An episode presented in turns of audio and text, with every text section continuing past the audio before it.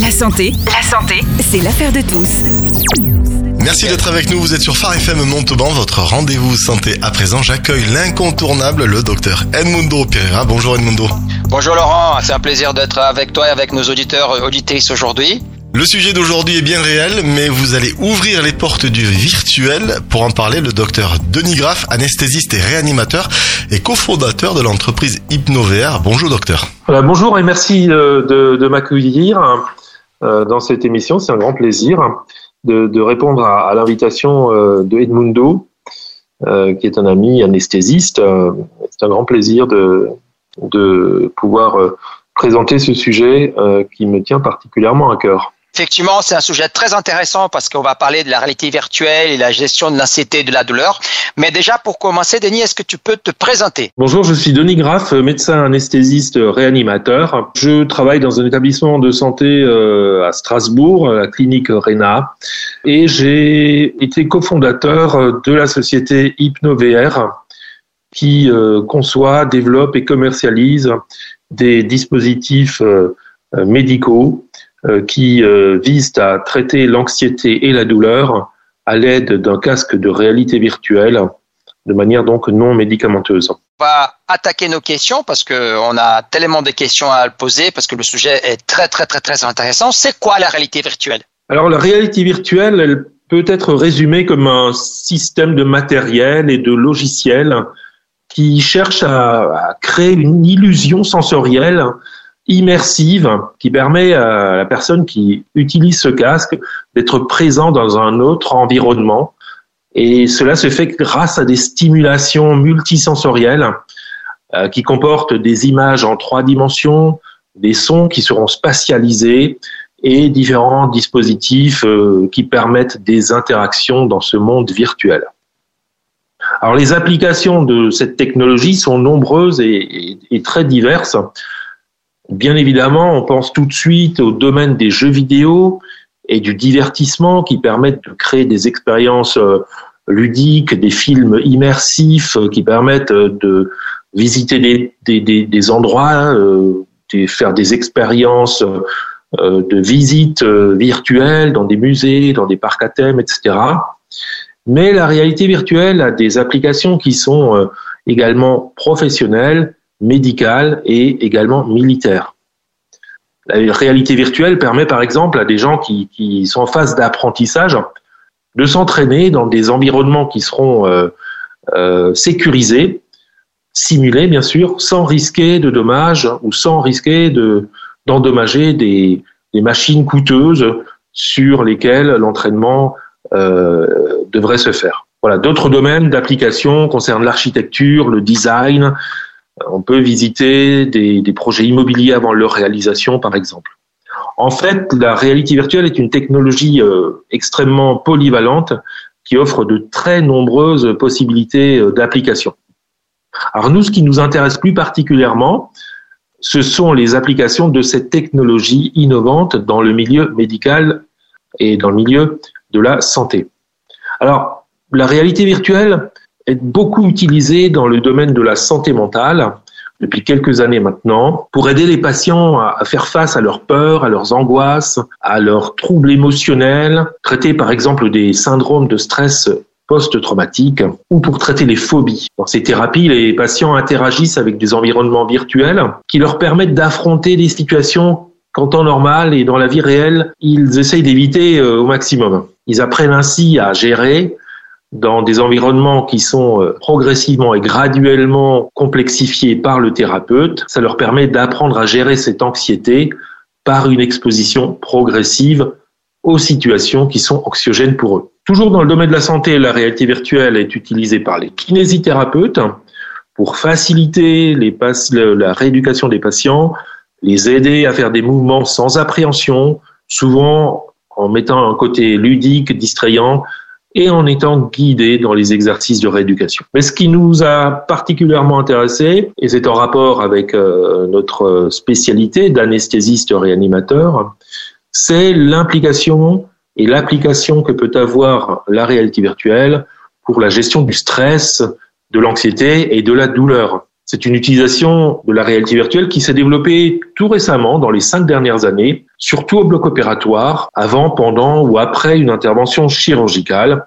Ça peut remplacer une sédation euh, d'anesthésie légère ou ça peut venir en complément d'une anesthésie euh, locale ou loco-régionale. Le but ici est de diminuer la consommation de produits d'anesthésie ou de médicaments antidouleurs et ainsi de limiter les effets secondaires ou indésirables de ces médicaments et ainsi faciliter la récupération, augmenter le confort du patient pendant son intervention. Cette réalité virtuelle thérapeutique s'insère donc dans un tout nouvel univers qui est en train de naître qui est l'univers des thérapies digitales, qui regroupe euh, différentes solutions logicielles, numériques, euh, sur tablette, sur téléphone ou sur des cases de réalité virtuelle, euh, qui peuvent remplacer, compléter ou augmenter les bénéfices d'une thérapie médicamenteuse traditionnelle. Et cette démarche d'utiliser les cases de réalité virtuelle pour traiter l'anxiété, la douleur, rentre aussi dans le cadre des médecines dites intégratives, qui est aussi une notion assez récente, médecine intégrative qui a pour but de sortir de la logique de traitement uniquement médicamenteux en associant des techniques de soins complémentaires. Donc ils ne sont pas pharmacologiques, comme par exemple l'hypnose, l'aromathérapie, la musicothérapie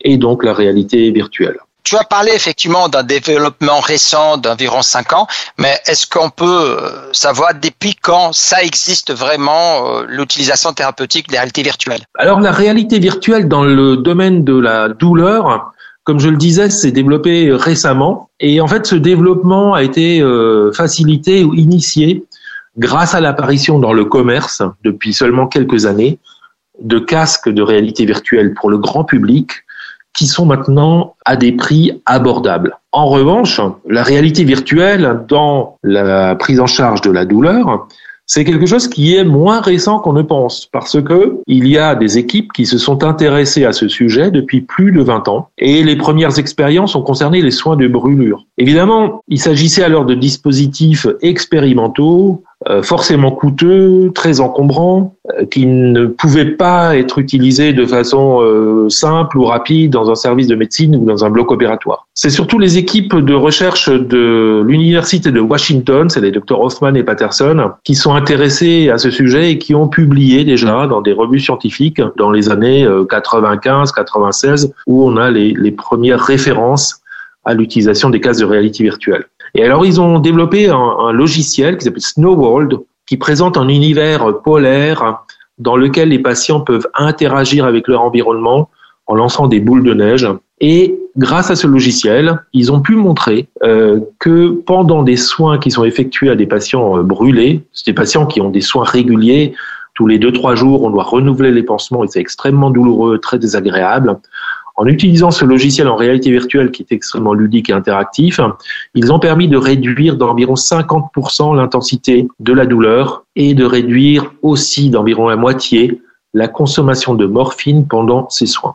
Et ça a été un peu le départ de l'utilisation de la réalité virtuelle dans les indications de douleur. Est-ce que tu pourras parler un peu des facteurs qui sous-entendent l'efficacité thérapeutique de la réalité virtuelle? Alors, pour bien comprendre comment la réalité virtuelle peut agir sur... Il faut rappeler ce que c'est la douleur. Alors, d'après euh, la définition officielle de l'Organisation mondiale de la santé, la douleur est une expérience euh, multiple. Elle est sensorielle, et émotionnelle, elle est désagréable et évidemment elle est en rapport avec des lésions tissulaires. Ça veut dire qu'en d'autres termes, la douleur résulte le plus souvent d'une part d'une vraie lésion, d'un vrai traumatisme ou une plaie ou une autre cause euh, physique, mais pas seulement parce que la douleur, elle intègre aussi d'autres facteurs comme par exemple l'état émotionnel du patient ou des facteurs liés simplement au contexte dans lequel cette douleur survient, par exemple, une douleur ne sera pas vécue de la même manière si c'est quelque chose qui arrive de façon répétée, ou elle sera également vécue d'une manière différente si elle est liée à d'autres événements traumatisants, etc., etc. En fait, un signal douloureux est constamment soumis à une modulation, à une modification dans le système nerveux par différents types de circuits euh, neuronaux à différents niveaux, soit pour augmenter la sensation de la douleur, soit au contraire pour la diminuer. Et un même signal douloureux, comme on le disait, peut donc être ressenti de façon très différente selon les circonstances et selon les influences de modulation en plus ou en moins que le système nerveux peut activer. La douleur est soumise à de nombreux facteurs liés au patient et à son environnement qui peut faire en sorte qu'elle est plus ou moins forte, plus ou moins désagréable, plus ou moins intense. Et on comprend ainsi que le traitement de la douleur peut inclure une approche qui n'est pas uniquement médicamenteuse, mais qu'il y a une place pour des traitements complémentaires qui peuvent activer des mécanismes d'atténuation de cette douleur. Et donc la réalité virtuelle, elle cherche à agir sur la douleur, non pas sur sa composante physique, mais sur les composantes émotionnelles, affectives, cognitives.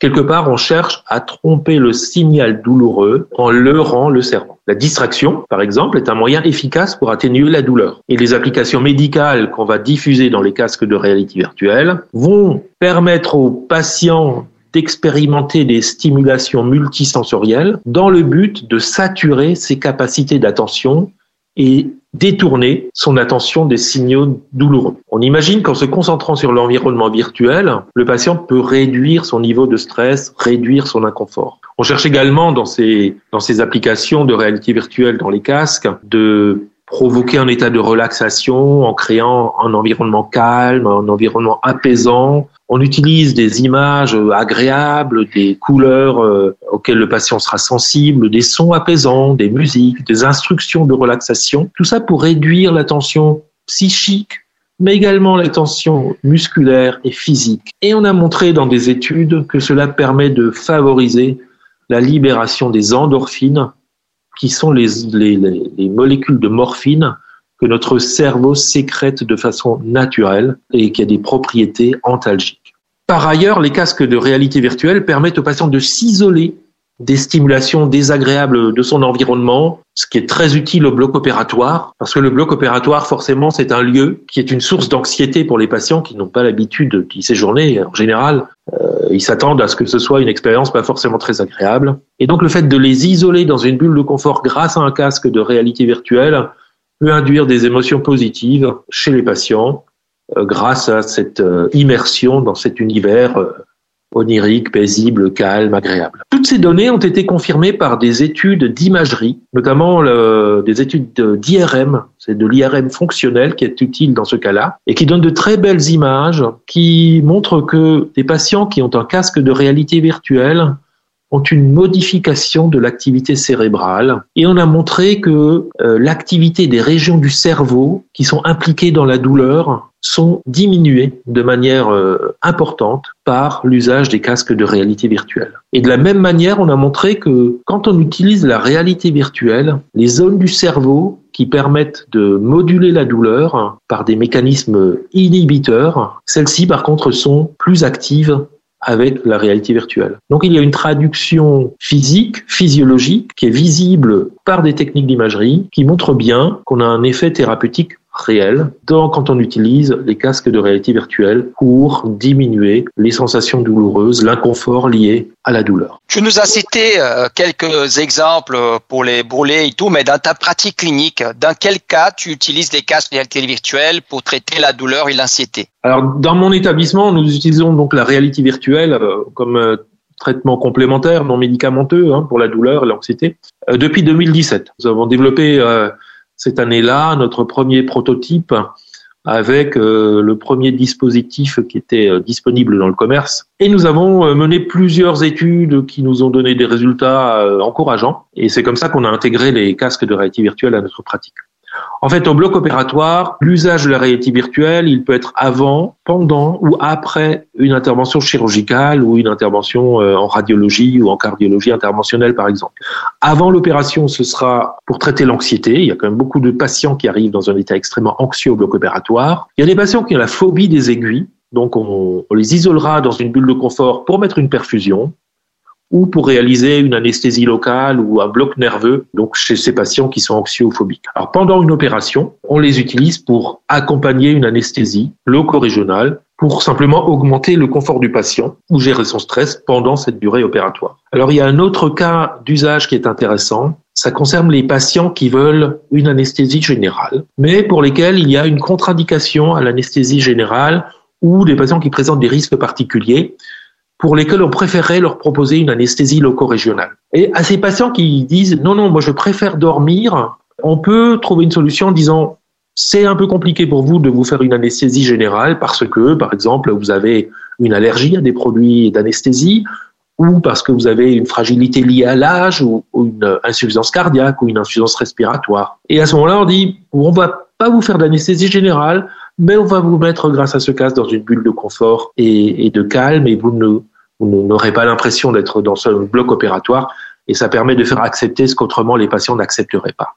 Ça, c'est pour leur sécurité en plus de leur confort. Et alors, en post-opératoire, le casque de réalité virtuelle est prescrit comme un complément de traitement de la douleur, comme un antalgique, toujours évidemment en association avec d'autres traitements médicamenteux, mais ça permet de diminuer les traitements médicamenteux, notamment les, le recours à, aux besoins en morphine ou en dérivés de morphine.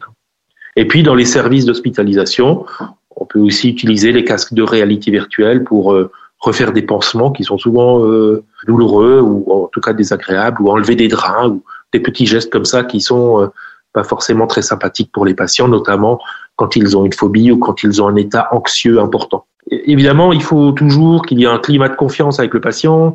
Il faut le rassurer par rapport à la technologie. Souvent, ils sont un peu méfiants.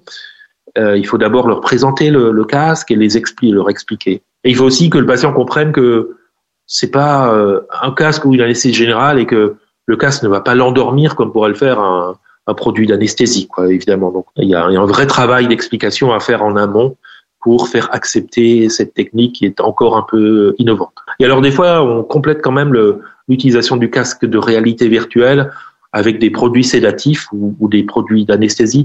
Mais alors, on utilise des doses qui sont beaucoup, beaucoup plus faibles que ce qu'on utilise classiquement quand on fait de l'anesthésie. Et puis, euh, ça permet euh, aux patients de récupérer plus rapidement. Quand c'est de la chirurgie ambulatoire, de quitter l'établissement plus rapidement et d'avoir moins d'effets secondaires liés euh, au traitement. Mais Edmundo, je, je sais que tu as une, une grande expérience avec le casque de réalité virtuelle parce que dans ta pratique, tu les utilises au quotidien et, et tu as fait des très belles études avec ces dispositifs. Et je sais que tu en as d'autres qui sont encore actuellement en cours tu pourras peut-être en parler un petit peu. Oui, exactement. C'est vrai que l'hôpital de Montauban, on l'utilise énormément, que ce soit pour nos patients et pour les, pour le pour les professionnels, pour traiter effectivement l'anxiété et la douleur. Et effectivement, c'est une solution qui a révolutionné un peu nos pratiques parce que comme tu as bien décrit, ça nous évite euh, d'utiliser, euh, de, de faire recours à la pharmacologie. Effectivement, les patients sont beaucoup plus disposés il y a un rétablissement aussi au niveau de, de la précocité de départ et la précocité aussi de mise en forme des patients. Alors, mais je veux continuer parce que comme c'est euh, une occasion rare de ta voix, c'est très précieuse. Je veux continuer à te poser les questions. Et pour l'avenir, quelles sont, euh, avec ton expérience, quelles sont les évolutions euh, prévisibles pour la pour l'utilisation de la réalité virtuelle et pour les casques de réalité virtuelle? En cinq ans, on a on a vu déjà pas mal d'évolutions. Et les évolutions sont surtout rendues possibles grâce au progrès du matériel que les constructeurs proposent. Alors, euh, différents constructeurs, et pas des moindres, hein, c'est quand même euh, euh, des, les grandes sociétés américaines comme euh, Oculus, Microsoft, etc., qui se sont lancés dans le développement des casques de réalité virtuelle et qui ont mis beaucoup de moyens. Raison pour laquelle les évolutions, les progrès du matériel sont extrêmement rapides, nous ont permis d'évoluer aussi euh, dans euh, nos logiciels et dans ce qu'on met dans ces casques. L'amélioration de la qualité visuelle des casques, euh, ça c'est la première chose et elle est constante depuis que nous avons commencé à les utiliser. Et l'amélioration de cette qualité visuelle permet une meilleure immersion. Le, le patient, il, est, il se sent plus présent dans ce monde virtuel. On a maintenant une dernière génération de casques qui vient d'arriver, qui intègre des capteurs qui analysent la position des yeux du patient. Et ça, ça permet de développer des nouvelles manières d'interagir dans le casque et dans le scénario. Hein. à l'avenir, on peut imaginer des casques qui seront équipés d'autres capteurs biométriques hein, pour mesurer les signes vitaux du patient, par exemple des signaux d'électroencéphalogramme, et on pourra à ce moment-là adapter l'environnement virtuel à l'état physiologique en temps réel du patient. Ça peut être l'électroencéphalogramme pour mesurer les ondes cérébrales, pour voir l'état de, relaxation du patient. Ça peut être le rythme cardiaque, ça peut être le rythme respiratoire, par exemple. Et toutes ces informations vont nous permettre d'adapter l'environnement virtuel pour proposer une expérience réellement personnalisée, interactive, qui sera plus efficace pour le patient parce que il aura plus l'avantage d'une immersion dans ce monde et de présence dans, ce, dans cet univers qui en plus sera plus réaliste. Est-ce qu'on peut dire qu'il y a un âge minimum pour l'utilisation de la réalité virtuelle? C'est-à-dire, est-ce qu'il y a des risques pour les enfants? En général, la plupart des fabricants de casques de réalité virtuelle euh, mettent un âge limite euh, de 13 ans pour l'utilisation des casques. C'est une préoccupation qui concerne le développement cognitif et visuel des enfants et également des préoccupations liées aux effets potentiels de la réalité virtuelle sur la, santé des enfants. En fait, les, les fabricants de casques ne, prennent, ne veulent prendre aucun risque et veulent surtout ne pas être mis en cause, d'où leur grande prudence dans les recommandations, dans les préconisations qu'ils font. Dans notre pratique, euh, nous utilisons des casques de réalité virtuelle de façon ponctuelle chez certains enfants qui sont plus jeunes et qui sont tout à fait capables de bénéficier euh, de, des séances de relaxation, de détente, des casques de réalité virtuelle en toute sécurité, sous la supervision d'un soignant, bien sûr. En pratique, nous proposons des casques à partir de 7 ans ou 8 ans. En dessous de cet âge, les casques sont trop grands, ils sont inadaptés à la tête des enfants et notamment à la distance euh, interoculaire, la distance entre les yeux, qui ne sera pas adaptée. Mais il est important de préciser que dans nos cas d'usage, l'utilisation est extrêmement ponctuelle. Il s'agit d'une séance unique, d'une durée de quelques minutes à un maximum quelques dizaines de minutes.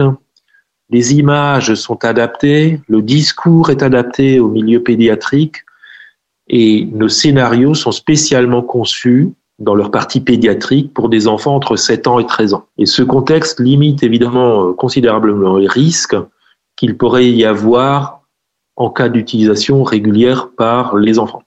Il ne faut pas que les enfants utilisent des cases de réalité virtuelle de façon régulière ou prolongée. Mais je dirais que là, on, rejoint la problématique que représente tout simplement l'utilisation abusive et intempestive des écrans chez les enfants souvent sans surveillance. Donc, les cases de réalité virtuelle, c'est un peu la même problématique. Un usage très ponctuel, très limité pour un usage thérapeutique sur la supervision d'un soignant à partir de 7 ans, ça ne pose pas de problème. Une utilisation euh, régulière dans un domaine euh, de jeux vidéo, par exemple, serait particulièrement délétère. La cybercinétose, tu vas l'expliquer après, elle peut arriver avec les casques de réalité virtuelle? Oui, alors c'est une euh, complication, un effet secondaire classiquement décrit. Alors la cybercinétose, c'est le, le le, le, mal des transports de la réalité virtuelle, en fait, il s'agit d'un inconfort avec des nausées et ça résulte d'un conflit sensoriel. Ça arrive quand les informations sensorielles sont contradictoires, c'est-à-dire quand il y a une discordance entre les informations visuelles et les informations transmises par l'oreille interne qui est le centre de l'intégration de la position du corps dans l'espace. En fait, euh, les différents sens ne reçoivent pas le retour habituel et donc ça crée de la confusion et par réflexe, ça donne des nausées, des vomissements, un malaise. Voilà. Mais ce n'est pas une fatalité. La cybercinétose, euh, elle, euh, elle varie selon trois aspects. C'est d'abord le type de casque, le contenu et la nature du monde virtuel, et aussi une sensibilité individuelle de patient. En fait, on s'est rendu compte dans les études que la réalité virtuelle thérapeutique, avec les scénarios tels qu'on les fait, c'est-à-dire sans incohérence entre le mouvement et la perception du corps, est associé à une faible incidence d'effets secondaires. Dans les études, ça va de 0 à 9% Et dans notre expérience, on retrouve euh, cet état dans moins de 3 des patients quand on l'utilise au bloc opératoire. Et je dirais même qu'on a moins de nausées et de vomissements que quand on n'utilise pas le casque, parce que le, le casque permet de réduire la consommation de morphine et de ses dérivés. Et la morphine et ses dérivés, on sait que ça donne 30% de nausées et de vomissements après une chirurgie. Donc quand on utilise le casque, on utilise moins de morphine, et quand on utilise moins de morphine, on a moins de nausées.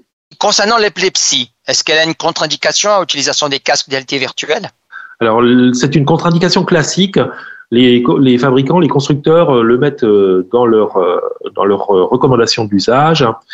Et en fait, c'est une, une épilepsie très particulière qui est euh, l'épilepsie photosensible, qui est à risque de convulsion en cas d'utilisation de la réalité virtuelle. Et cette forme particulière d'épilepsie se caractérise par des crises qui sont déclenchées par des stimuli visuels spécifiques, comme des lumières qui clignotent ou des motifs géométriques. Mais cette euh, épilepsie, elle est relativement rare, elle affecte seulement 3% des personnes atteintes d'épilepsie. Ce qui veut dire que toutes les épileptiques ne sont pas affectées par l'utilisation de la réalité virtuelle. Quoi qu'il en soit, des personnes qui sont épileptiques devraient consulter leur médecin avant d'utiliser un casque de réalité virtuelle pour être dans des conditions de sécurité optimales. HypnoVR a beaucoup innové avec le choix des scénarios. Comment vous faites pour choisir euh, les scénarios pour les casques? En fait, les scénarios sont directement issus de notre expérience de soignant et de notre compétence en hypnose médicale pour reproduire finalement dans le casque des scénarios qui favorisent une relaxation hypnotique. Les scénarios proposent toujours des parcours hypnotiques qui sont des cheminements dans un environnement virtuel, accompagnés par un discours qui respecte les différentes phases d'une séance euh, classique d'hypnose médicale. Alors il y a d'abord une phase de respiration guidée qui permet au patient de focaliser son attention et qui est source de détente. Ensuite, on l'invite à cheminer dans cet univers onirique. Il le choisit parmi plusieurs univers qui lui parlent, par exemple une plage tropicale, un sous-bois, un paysage d'hiver, une plongée sous-marine, un jardin, etc. Et le discours l'aide à lâcher prise, aide le patient à s'isoler, aide le patient à s'immerger dans cette bulle de, confort. Et quand il est pleinement détendu, il devient réceptif à des suggestions de confort, des suggestions de gestion de la douleur qui lui sont alors proposées dans le discours qui accompagne le scénario. Et puis ça se termine par une phase de retour pendant laquelle le patient revient au point de départ dans son univers visuel ça lui permet de se réorienter dans le temps, dans l'espace et de revenir dans le monde qui l'entoure. C'est vrai que le temps passe tellement vite, mais la dernière question, on a tellement à poser, mais bon, il y a une différence concernant euh, l'amélioration de l'anxiété entre réalité virtuelle, hypnose, musicothérapie. Je sais qu'il. Euh, euh, est-ce que tu peux expliquer un peu s'il y a une différence entre ces trois techniques? Alors pour la musicothérapie, je suis pas un spécialiste, hein, mais voilà, la musicothérapie utilise la musique, des sons pour aider le patient à, traiter une variété de problèmes euh, de santé. Euh, ça concerne aussi l'anxiété et la douleur. Je connais pas les mécanismes exacts euh, comment agit la musicothérapie, mais quand même plusieurs théories sont proposées. La musique agit en favorisant la distraction, hein, en distraction de l'attention, favorise la relaxation en induisant un état de relaxation, euh, la, musique peut aider les patients à exprimer, à sortir leurs émotions et ainsi réduire leur tension psychologique, émotionnelle. Elle peut avoir un effet positif sur l'humeur des patients en favorisant les, euh, neurotransmetteurs impliqués dans l'humeur. Hein. L'hypnose de ce côté a fait la preuve de son efficacité aussi. Un, un rapport de l'Institut de recherche médicale en France en 2015 a répondu de façon définitive à cette question. Elle a analysé plusieurs centaines d'études publiées sur le sujet et, a, conclu que c'était une technique efficace.